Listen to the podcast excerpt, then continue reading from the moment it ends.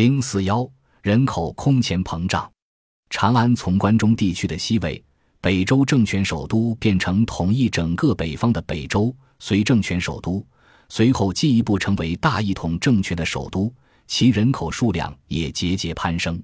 按隋炀帝大业五年的统计，此时关中地区的人口为五十六点三万户，二百七十二万人。虽然户数仍未超越西汉时统计的六十四万余户。人口却超过了当时的二百四十三万，也就是说，隋朝史官中的在册人口已经到达新高。除此之外，作为宫廷所在地，长安城有着皇族、太监、宫女、乐户、奴婢、禁卫军等大量不在册的人口。关中本身的农业产多和作为大一统王朝首都的巨额需求之间的缺口进一步扩大。按照西汉旧例。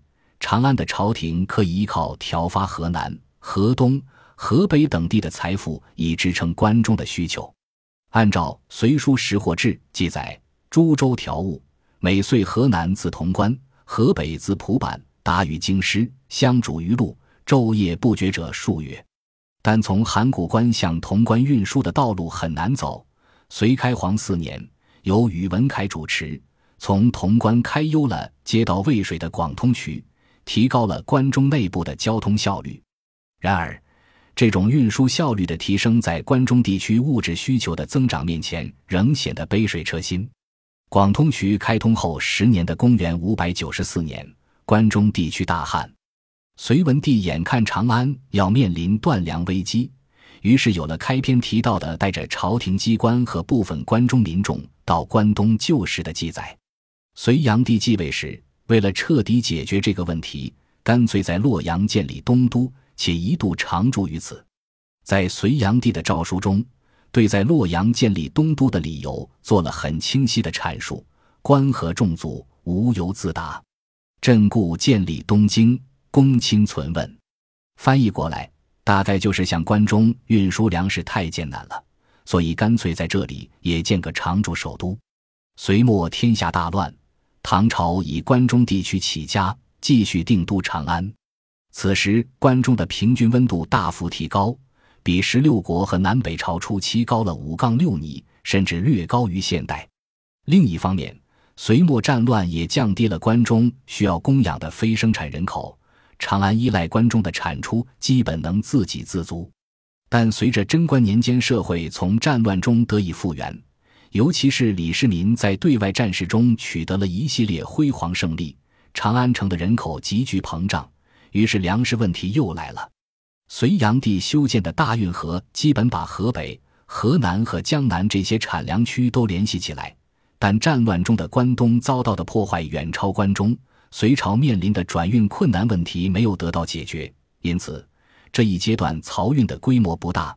每年从关东转运到关中的粮食不过一二十万石，一旦关中的收成出现问题，朝廷就不得不学习隋文帝，到以洛阳为核心的关东地区救市。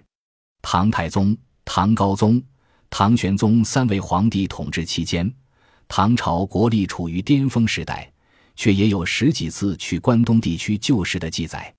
归根到底，只要定都长安。粮食和人口的矛盾就会困扰始终，越是盛世，长安人口越多，粮食也就越紧张。唐朝前期，长安的人口空前膨胀。虽然关中平原此时因为气候回暖、水利和技术进一步发展，产出也大大增加，但长安的人口已经超越了当时条件下关中平原能负载的极限。由于当时漕运技术水平的限制，唐朝前期关中欠收时。皇帝一般选择带领宫廷人员、朝臣和禁卫军等脱产人员去洛阳救市。最凄惨的大概是唐高宗永淳元年，关中大饥，长安城里都发生了人相食的情况。唐高宗几乎是逃荒一般的前往洛阳，由于出行仓促，随行侍卫的禁军中有不少饿死的。唐高宗第二年就病死在洛阳。随后建立新王朝的武则天统治期间，曾再度迁都洛阳，但武周王朝终结后，首都又回到长安。在漕运条件不好的情况下，皇帝带领朝廷去洛阳救时，并不是什么丢人的事情。唐中宗时声称自己不当逐良天子，在关中饥荒时拒绝去洛阳救时，但是他和他的宫廷不可能不吃饭。他不去洛阳救时，要么从关中人民为数不多的口粮中抢食，要么以大量民夫的生命为代价，克服自然障碍，从关东地区强行运粮。后来唐玄宗在位，又开始频繁往洛阳救食。除此之外，他也开始改善漕运。开元年间，在裴耀卿的建议下，唐玄宗改变了之前隋唐从关东各地向洛阳运粮，然后统一运往长安的方案，而是根据各主要途经水流的水量、水情分段转运，并且在最难运输的三门峡区域用陆运克服天堑。通过这种方案，长安朝廷大大提升了漕运量，算是解决了首都的粮食问题。唐玄宗开元初年，每年漕运量约一百万担。